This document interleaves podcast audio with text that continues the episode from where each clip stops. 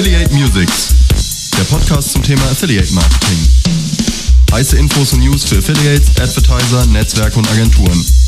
Von und mit Markus Kellermann. Affiliate Musics. Hallo und herzlich willkommen zur 94. Ausgabe von Affiliate Musics, dem Podcast zum Thema Affiliate Marketing, hier auf der Termfrequenz, aber auch bei iTunes, Spotify und überall, wo es Podcasts gibt.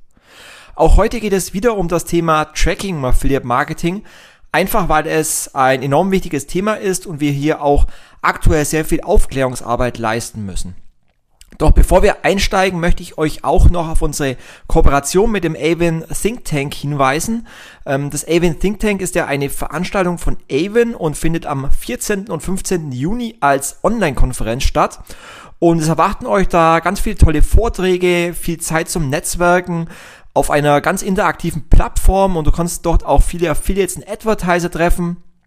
Und äh, ich selbst werde dort auch einen Vortrag präsentieren zum Thema die sieben Game Changer, die das Affiliate Marketing disruptiv verändern. Und ja, da freue ich mich schon sehr drauf. Und sucht einfach mal bei Google nach Avon Think Tank. Dann findet ihr schon die entsprechende Seite, auf der ihr euch da auch anmelden könnt. Und ähm, natürlich werden auch ich und meine Kollegen von der Expo 360 dort zu treffen sein. Und ich werde euch den Link zur Veranstaltung aber auch in den Show Notes nochmal verlinken und würde mich dann freuen, euch am 14. und 15. Juni dann euch zumindest virtuell dort zu treffen. Doch nun zum Thema Datenschutz, das Thema des heutigen Podcasts. Bereits in der letzten Ausgabe von Affiliate Musics bin ich ja schon auf die Themen DSGVO, TTDSG und die zahlreichen Gerichtsentscheidungen und die Browserregulierungen eingegangen. Ähm, von dem her hört euch gerne auch nochmal die letzte Ausgabe von Affiliate Musics dazu an. Vielleicht kennt ihr ja aber auch schon meinen neuen Podcast Tacheles, ähm, den ihr auch auf Termfrequenz und Spotify findet, in Kürze dann auch noch bei iTunes. Und doch gibt es seit letzter Woche dann eben auch schon die erste Folge und es handelt sich dabei immer um einen persönlichen Kommentar von mir, ähm, den ich auch auf affiliateblog.de veröffentliche. Und dieser Kommentar ähm, soll auch etwas provokant und zum Teil auch polemisch sein, weil er eben auch zu äh, Diskussionen führen soll. Und auch dort in der ersten Ausgabe ist eben das Thema Tracking und ich habe dort einmal meine persönlichen Wünsche präsentiert, was ich mir konkret von den äh, Netzwerken, Technologien, aber auch von Advertisern wünschen würde. Von dem her hört euch gerne auch einmal die erste Folge von meinem neuen Podcast Tacheles an. Aber wie gesagt, äh, auch heute geht es auch hier wieder speziell um Tracking.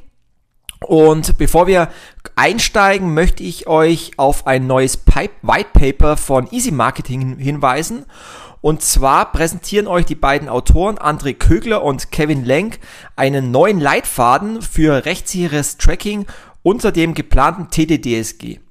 Und ähm, ich habe es ja im letzten Podcast schon mal erwähnt äh, mit dem TTDSG, ich weiß sperriges Wort, welches eben in Zukunft die Datenschutzregeln aus den zwei bestehenden Gesetzen, nämlich dem Telekommunikationsgesetz und dem Telemediengesetz, in dem neuen Telekommunikations-Telemedien-Datenschutzgesetz vereint, also eben auf kurz TTDSG.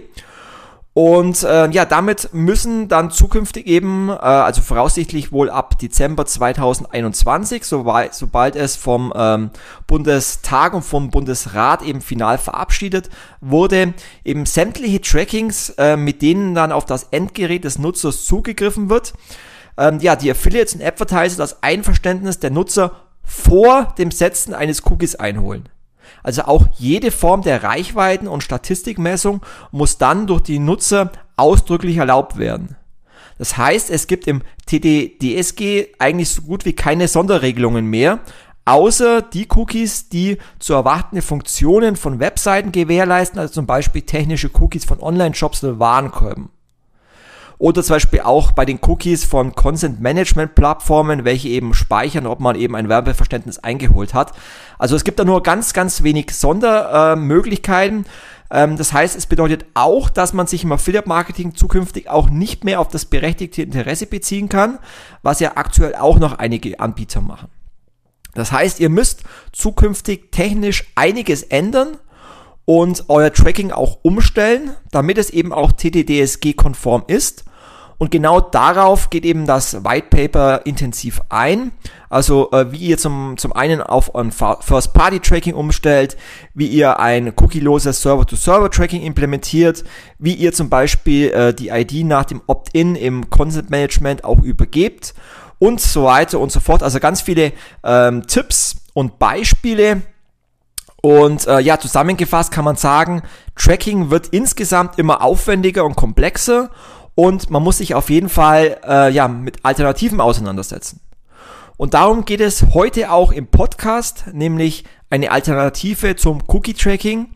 Und das wäre zum Beispiel der Einsatz von der NetID, also eine Art europäische Vault Garden von der European NetID Foundation, bei der man ja als Nutzer sozusagen eine Tracking, ja, Vollmacht, einen Generalschlüssel erteilen kann für die Unternehmen, die eben an der NetID auch angeschlossen sind. Und äh, wie das genau funktioniert und wie so eine Cookie-Alternative konkret ausschauen könnte, erzählt euch jetzt Sven Bornemann. Er ist Vorstandsvorsitzender der European NetID Foundation und hat auf der letzten Affiliate Conference Digital auch einen sehr spannenden Vortrag präsentiert zum Thema Zukunft nach dem Cookie aus, welche Möglichkeiten die Branche jetzt noch hat. Und äh, diesen Vortrag haben wir euch aufgezeichnet und ihr könnt euch diesen Vortrag auch als Video nochmal anschauen im Affiliate Conference Club. Geht dazu einfach auf www.affiliate-conference.de slash club. Und ja, jetzt wünsche ich euch viel Spaß mit dem Vortrag von Sven Bornemann.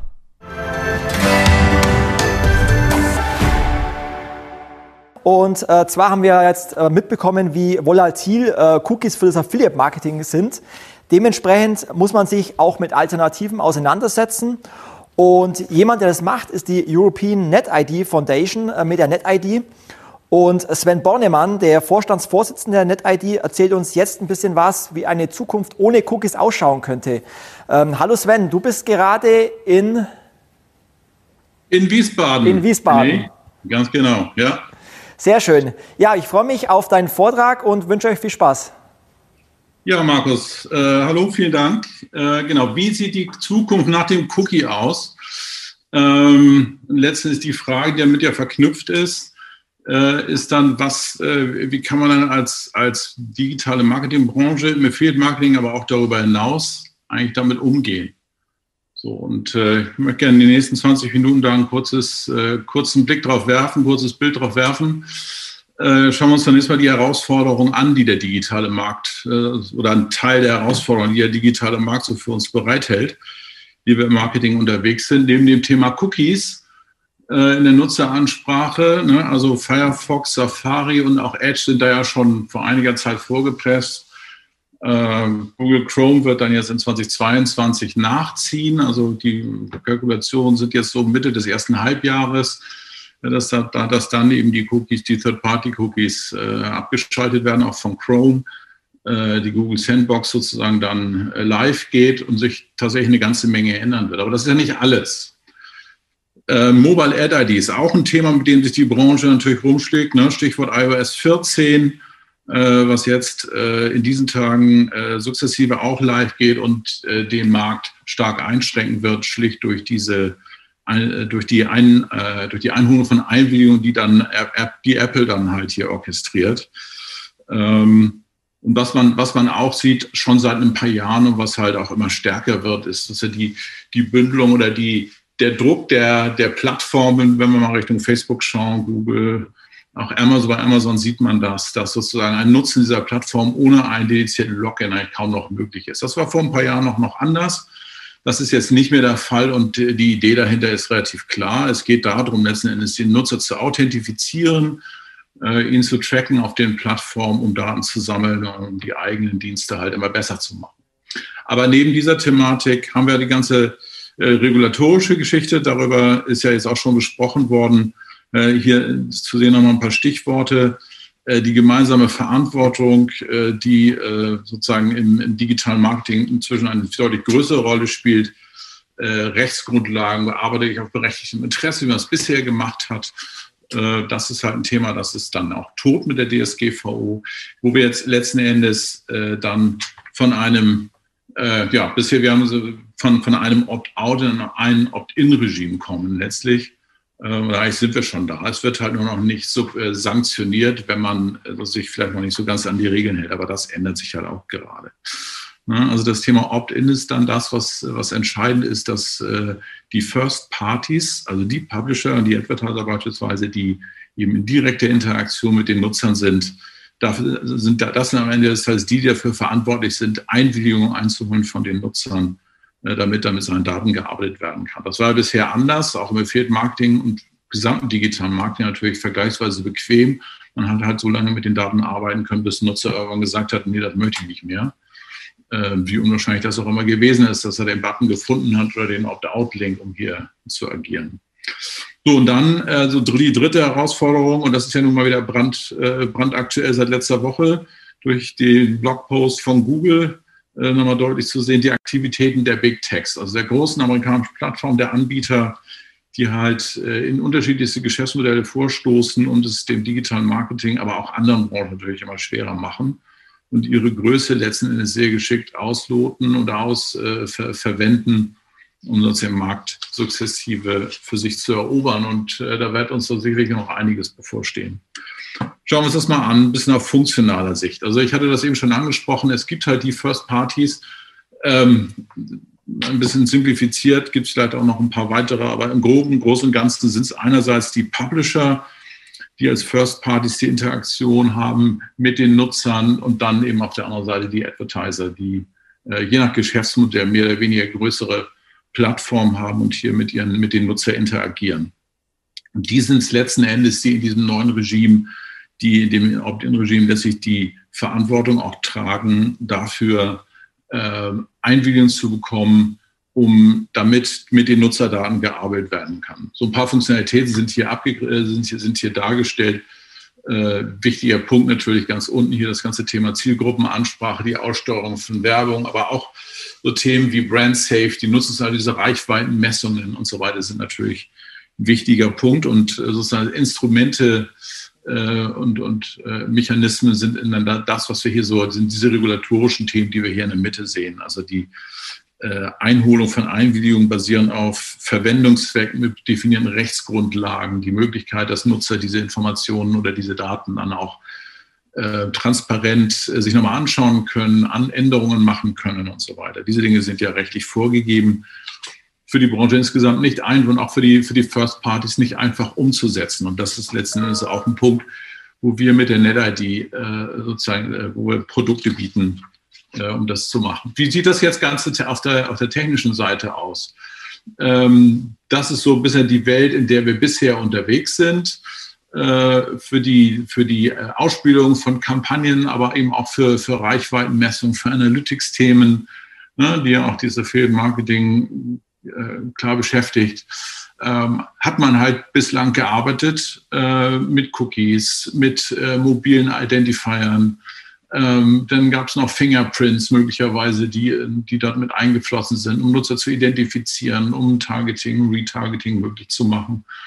Und am Ende dann eben auch äh, sagen wir mal, dritte, so, sogenannte Data Provider, also Firmen, die sozusagen Daten, äh, Daten in, äh, in Kampagnen mit eingespielt haben ähm, und äh, die sozusagen den Datenpool erweitert haben, den Advertiser möglicherweise haben ähm, um dann äh, so, so, eben so Themen wie, wie, wie ein Targeting oder ein Retargeting intelligent und geschickt machen zu können. So, das wird in der Form alles nicht mehr funktionieren in Zukunft. Ne? Keine Cookies. Über das Thema äh, Mobile Identifier habe ich eben auch schon gesprochen. Das Thema Fingerprinting ist ohnehin von den Browsern für nicht äh, aus datenschutzrechtlichen Gründen für, und auch richtig, wie wir finden, für nicht zulässig erklärt worden.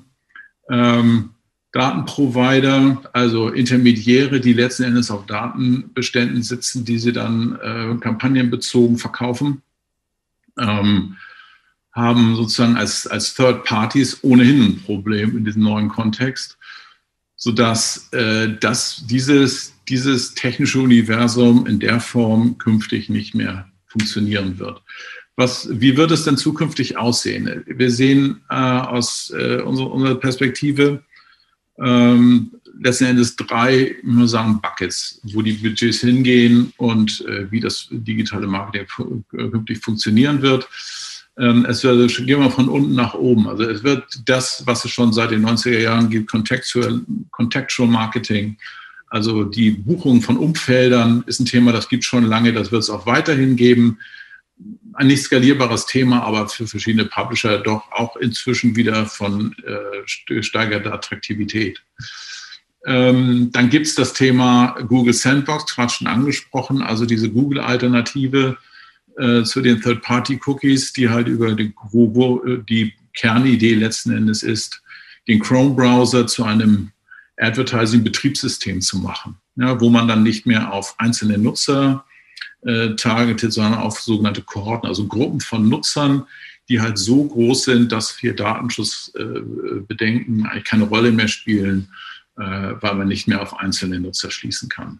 So, also und das bei gleichbleibender oder annähernd gleichbleibender äh, Effizienz der Kampagnen, das ist so das, das Ergebnis von Google-Tests also dieses Thema Sandbox wird ja aktuell eben auch heiß diskutiert äh, äh, mit, mit Flocks und anderen Mechanismen und äh, wir gehen eben auch davon aus, das wird dann Anfang Mitte 2022 kommen und allein aufgrund der Marktgröße oder Marktmacht von Google mit dem Chrome-Browser wird es dann seinen Platz finden im digitalen Marketing-Mix. Wir glauben aber auch, dass äh, es sozusagen das Marketing, äh, das One-on-One-Marketing, wie wir es heute kennen, äh, auch eine, eine, gute Chance hat, weiter zu existieren. Ähm, ein paar Stichworte sind hier genannt. Also das Project ReArc äh, vom Ivy Tech Lab, wo wir ja auch mit aktiv sind, das arbeitet an diesem Thema dran. Ähm, wir selber mit der NetID sehen uns auch in diesem Kontext. Ähm, die Herausforderung ist letzten Endes, Nutzer zu authentifizieren, aber eben anders und in einem größeren Umfang, einer transparenteren Art und Weise, als man das bisher gemacht hat. Und das äh, ist letzten Endes dann auch der, der Kontext der NetID da. Äh, da sehen wir uns und wir möchten dem Markt sozusagen, also wir verstehen uns an der Stelle als Enabler, äh, um dem Markt, den, den Tech-Companies, den Playern, seien es First Parties, ähm, also wie Werbung Treibende oder Publisher oder eben auch ähm, Partner wie zum Beispiel die Affiliate-Industrie, die Affiliate-Companies, äh, hierzu, hierbei zu unterstützen, sozusagen diese, diese Art des Marketings weiter aufrechtzuerhalten. So, wie wollen wir das machen? Am Ende des Tages äh, geht es hier äh, um, äh, ist das, was wir als NetID hier beitragen wollen, beisteuern können, sind intelligente äh, Mechanismen zur Einholung von Einwilligungen, die dann von den First Parties verwendet werden, um ihre ähm, Kampagne oder ihre Daten zu monetarisieren. Wie sowas aussehen kann, mal an zwei Beispielen.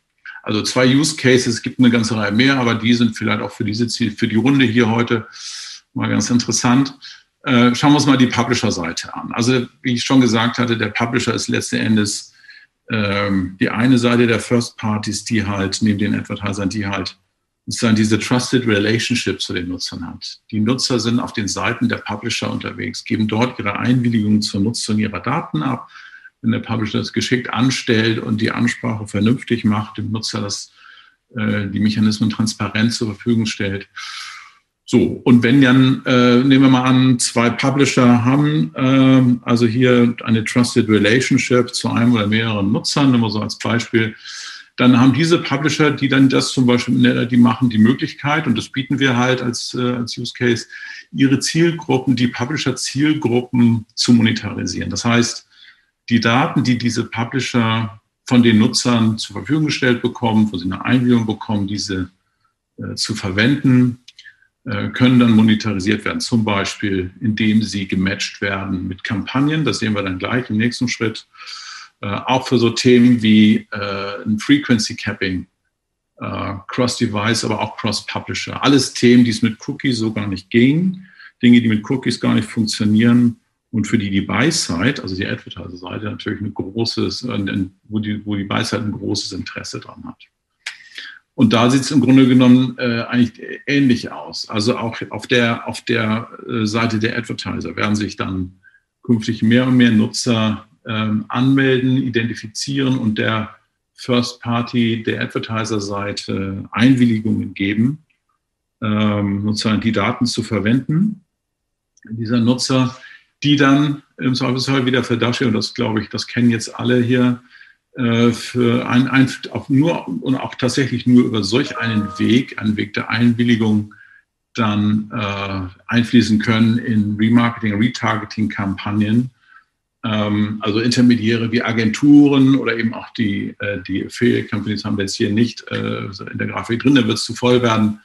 Aber ich glaube, dieses, ähm, diese Skizze zeigt das, zeigt das eigentlich ganz gut. Und ähm, was dann eben äh, möglich wird, ist, dass sozusagen Datenbestände von Advertiser-Seite über entsprechende technische Plattformen wie, wie DSPs oder SSPs zum Beispiel, dass Datenbestände der Advertiser-Seite mit Daten, mit Zielgruppen, Datenbeständen der Publisher-Seite sozusagen zusammengeführt werden können, um eben Kampagnen intelligent aussteuern zu können. Das ist dann nicht von der Mechanik her gar nicht so viel anders vielleicht oder vom Konzept her gar nicht so viel anders als das, was wir heute machen.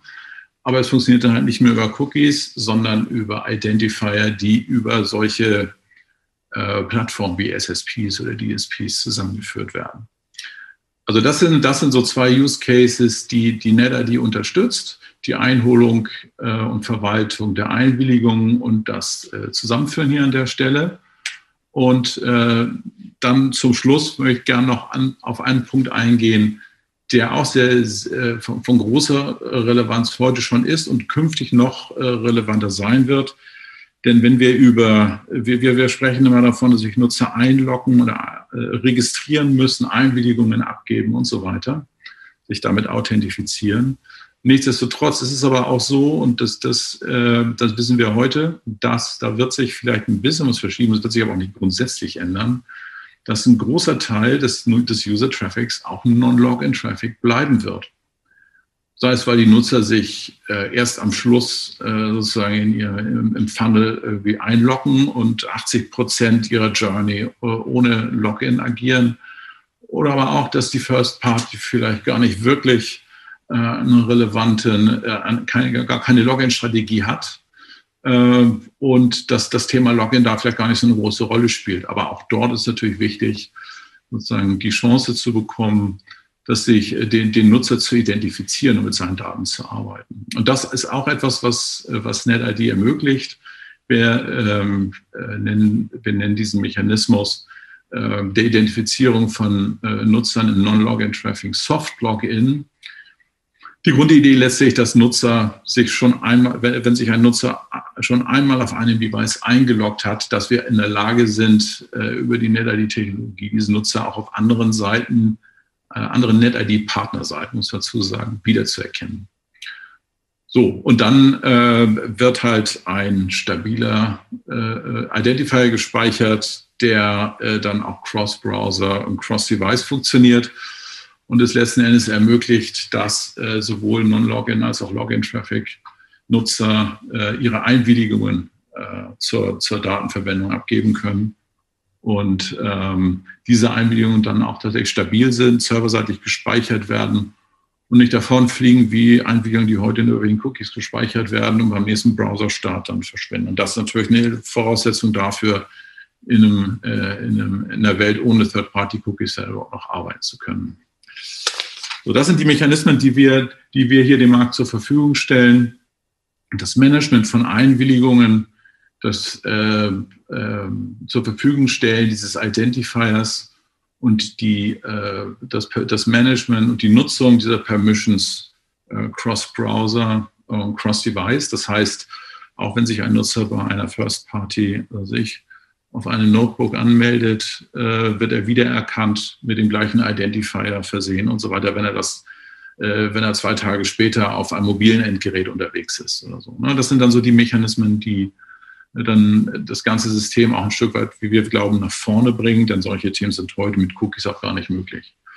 So gesehen bei aller Sorge um sozusagen das, äh, die Geschäftsmodelle im digitalen Marketing äh, glaube ich, äh, dass wir mit solchen Instrumentarien nicht nur eine Möglichkeit bieten, sozusagen weiterzuarbeiten. Und unsere Idee ist hier nicht, irgendwelchen CMPs, irgendwelchen Affiliate-Marketing-Firmen, irgendwelchen Datenprovidern ähm, Konkurrenz zu machen. Wir verstehen uns hier als Enabler, als Unterstützer für den Markt Und ähm, so gesehen sind wir auch ein Stück weit, ist, sind wir auch ein Stück weit auf euch, auf eure Hilfe, auf euer Verständnis angewiesen, dass ihr mit euren Partnern, mit euren Kunden darüber sprecht und äh, sie darauf anspricht, ob NetID nicht ein Instrument sein könnte für sie, äh, sozusagen um ihr digitales Marketing auch über diesen, diesen Termin Anfang Mitte 2022 hinüberzuretten. Und wir sehen, dass eine ganze Reihe von nicht nur Publishern, sondern auch Advertiser inzwischen an so einem Punkt sind, wo sie sich äh, wirklich diese Frage stellen, wie sie damit umgehen sollen und es